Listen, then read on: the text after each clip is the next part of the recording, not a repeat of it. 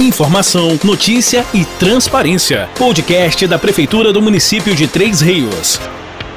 Olá, ouvintes do podcast da Prefeitura de Três Rios. Sejam todos bem-vindos a mais uma edição. O tema de hoje é o Agosto Dourado e para falar do assunto, convidamos a Ana Cláudia Sierra Martins. Olá, bom dia a todos. Vamos falar sobre um assunto muito importante, principalmente para as mamães, para as grávidas. Ela que é coordenadora do Centro de Saúde da Mulher e muito obrigado por aceitar o nosso convite, tá bom? O que é o Agosto Dourado? Agosto Dourado é uma iniciativa do Ministério da Saúde de fazer a promoção, divulgar a importância do aleitamento materno e principalmente apoiar as mulheres que estão amamentando. É uma forma de encorajar, dar visibilidade a um ato tão importante, a um ato que nós consideramos um ato de amor para a criança. Eu gostaria que você falasse a importância do aleitamento materno. O aleitamento materno, ele, como eu falei, é um ato de amor, né? A gente sabe que tem mulheres que não conseguem amamentar por inúmeras razões, mas nós consideramos como um ato de amor porque é uma forma da mãe é, oferecer o primeiro alimento, que é um alimento seguro, um alimento que a mulher produz para o seu bebê, é um alimento ideal para a criança. O aleitamento materno ele pode ser dividido, né, como aleitamento materno exclusivo, que deve ser feito até o sexto mês de vida, ou seja, não fornece nenhum outro alimento para a criança a não ser o leite materno. E nós temos também o aleitamento complementar, que vai acontecer a partir do sexto mês de vida, onde aí sim a criança começa a receber outros alimentos que são prescritos pelo pediatra pediatra e ela começa a fazer o desmame lentamente. Ela continua com leite materno até o segundo ano de vida ou mais. O aleitamento materno complementar, ele em algumas mulheres fazem, que é utilizar um outro tipo de leite, um outro tipo de fórmula infantil. Esse antes do sexto mês não é aconselhado. Só se houver alguma indicação, né, de um profissional de saúde, no caso, uma indicação médica, por situações específicas para cada criança. Mas é importante saber que o leite materno ele deve ser dado exclusivamente. Vamos falar aqui as vantagens da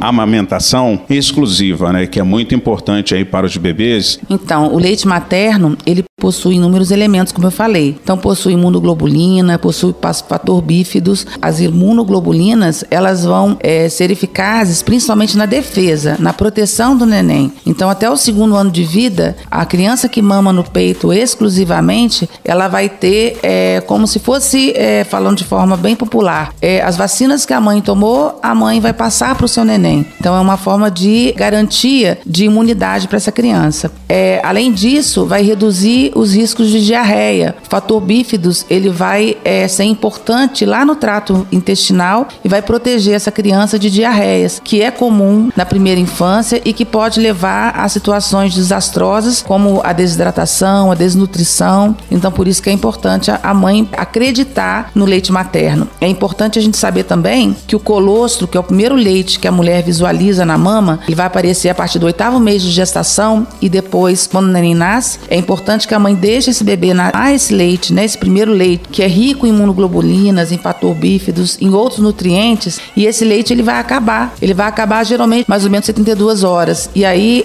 o leite posterior, que seria o leite maduro, digamos assim, ele começa a aparecer na mama e ele vai o tempo que a criança estiver em aleitamento. Mas o colostro, ele é extremamente importante e algumas mães acham, consideram esse leite como um leite ralo, mas ele não é ralo. A característica dele visual é de um leite mais ralo do que o leite maduro que a gente conhece, até dois anos ou mais, se assim ela desejar. Seguindo aqui com a Ana Cláudia, e a superioridade do leite materno? Que é o leite que a gente conhece, né?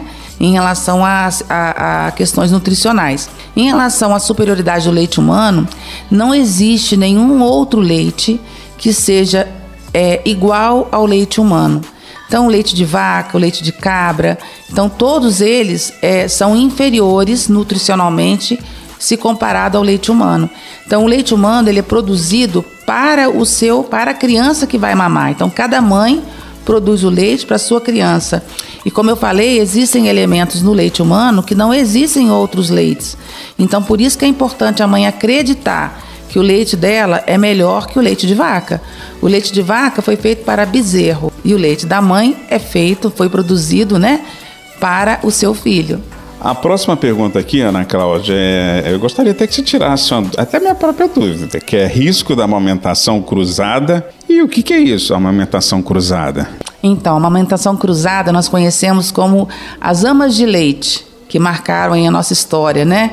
Então, era muito comum as mulheres nas comunidades elas é, pegarem os bebês de outras mães para poder dar o próprio leite. Então, às vezes, elas gestaram no mesmo período, elas têm leite ainda, então uma pega o neném da outra para poder amamentar.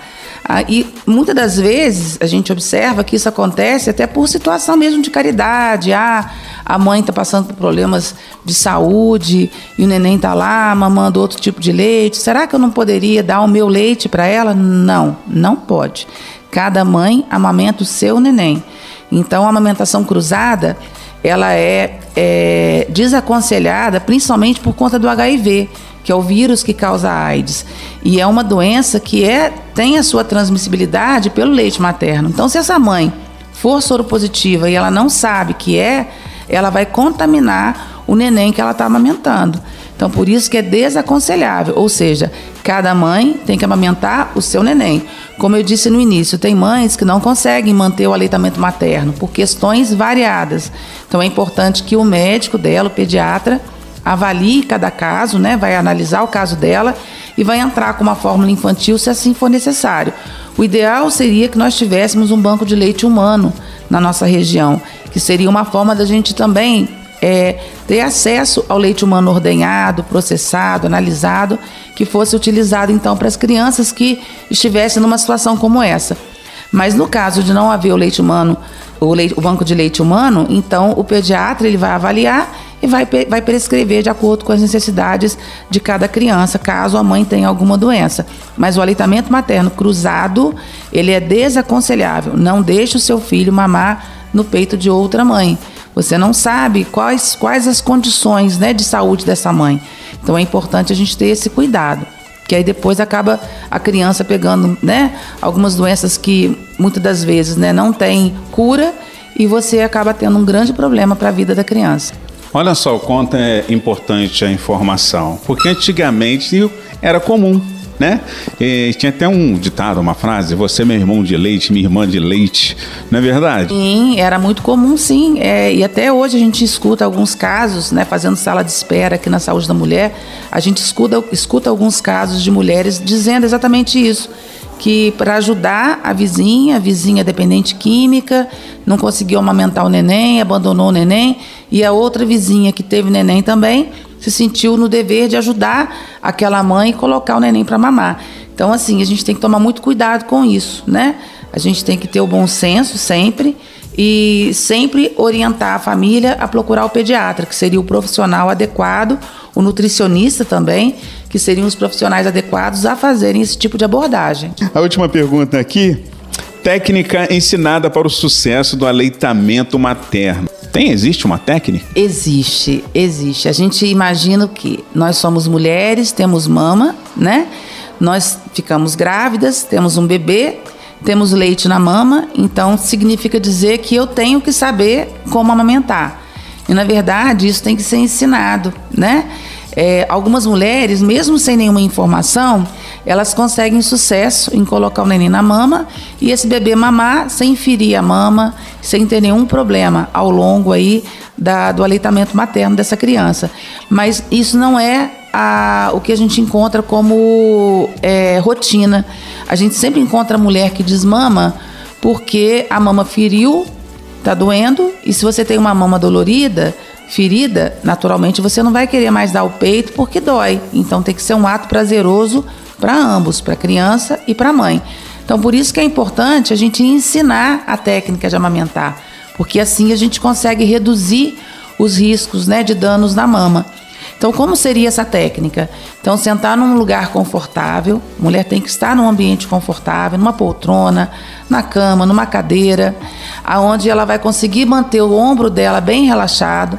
Ela vai colocar o neném é, com a cabecinha na curvatura do braço, a mão apoiada no bumbum do neném, o queixo do neném encostando na mama da mãe, toda a face do bebê voltada para a mama da mãe, barriguinha do neném em contato com a barriguinha da mãe e aí ela vai observar como que vai ser a pega, né, do bebê na mama materna. Então ela vai observar primeiro que a, a, o lábio inferior ele tem que estar tá visível para o lado de fora, tem que estar tá totalmente voltado para a parte externa, a gente vai observar que ele vai abocanhar o complexo areolo papilar né, inferior na grande maioria, ou seja, a gente não vai conseguir ver a areola inferior, porque vai estar totalmente dentro da boca do neném. E a gente vai observar também que a bochecha do bebê está totalmente arredondada e ele não faz estalidos para mamar, que é aquele barulhinho, como assim. Se ele fizer barulhinho durante a amamentação, significa dizer que ele está engolindo ar, vai ter cólica, e ele não está conseguindo sucesso na pega. E isso acaba traumatizando o mamilo. E esse trauma mamilar vai gerar uma fissura e da fissura você vai ter um engurgitamento mamário, vai ter uma série de outras complicações. O que, o que eu oriento em relação à questão da pega e posição? Sempre procurar um profissional de saúde na unidade de saúde. Na unidade básica de saúde, né, a unidade de saúde da família, nós temos o enfermeiro, que é o responsável pela parte assistencial da unidade. Então procura o enfermeiro da unidade de saúde, conversa com ele, ele vai, vai ser um profissional capaz de é, orientar a mulher quanto à pega e a posição correta. Estou fazendo correto? Eu preciso que esse mamilo não fique danificado, porque se o mamilo fissurar, como eu falei, outras complicações virão. A nível hospitalar também, quando a mulher tem um bebê, lá no hospital tem uma equipe de enfermagem que faz esse tipo de abordagem, que orienta como colocar o neném no peito.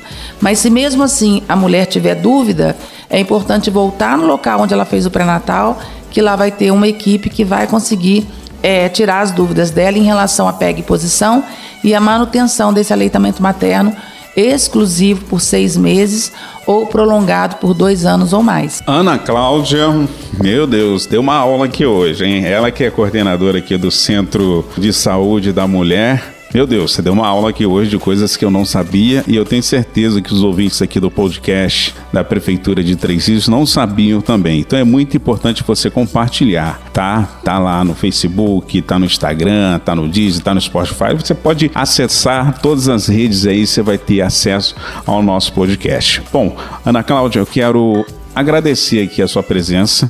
Fique à vontade aí também para você fazer os seus agradecimentos, mandar o seu recado ou deixar o qualquer informação para os nossos ouvintes. Eu que agradeço a oportunidade de falar sobre um tema tão importante. Nós estamos é, comemorando né, no mês de agosto o Agosto Dourado em todas as unidades de saúde, aqui na Saúde da Mulher também.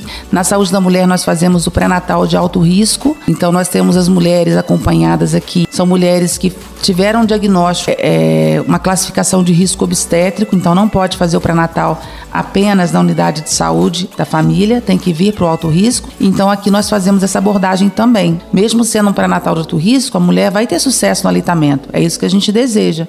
Então a nossa abordagem está sendo feita aqui. E nas unidades de saúde da família também. As unidades estão comemorando o Agosto Dourado junto conosco. É uma, é uma iniciativa do próprio, da própria gestão, né? Da gestão de, da saúde no município de Três Rios. E uma coisa importante que a gente é, decidiu a partir desse agosto, né? Desde o início da, da campanha Agosto Dourado, que é montar um ambulatório de aleitamento. Uma sala para a gente ajudar as mulheres com dificuldade em amamentação. Então, essa sala vai acontecer no setor de saúde da criança, com o meu apoio a Stephanie é a coordenadora da saúde da criança, a enfermeira Stephanie, e a gente então tem um espaço para a gente poder atender essas mulheres é, que tenham dúvidas, né, quanto ao aleitamento materno. Então já é, eu acho que é uma grande iniciativa que o Agosto Dourado trouxe para gente, né, um, um, local onde a mulher pode tirar suas dúvidas. Isso vai acontecer também nas unidades de saúde, como eu disse, as enfermeiras elas têm o conhecimento técnico, né, conhecimento científico sobre a importância da amamentação e como orientar a mãe a amamentar mas aqui também na, na, no Centro de Saúde da Mulher será um local para que a gente possa fazer esse apoio, né, essa, essa orientação e ajudar a mãe, auxiliar a mãe nesse processo que a gente sabe que é um processo importante e que se ela conseguir vencer esses primeiros meses, né, se ela conseguir colocar o neném para mamar, primeiras semanas, primeiros 15 dias, primeiros 30 dias, sem ter a lesão mamária, ela vai conseguir é, amamentar por dois anos ou mais, ok? Muito obrigada. Ana Cláudia, muito obrigado mais uma vez pela presença no podcast da Prefeitura de Três Rios que volta semana que vem. Prefeitura de Três Rios construindo o futuro hoje. Você acabou de ouvir o podcast da Prefeitura de Três Rios. Nos siga nas redes sociais, arroba Prefeitura de Três Rios, no Instagram e no Facebook.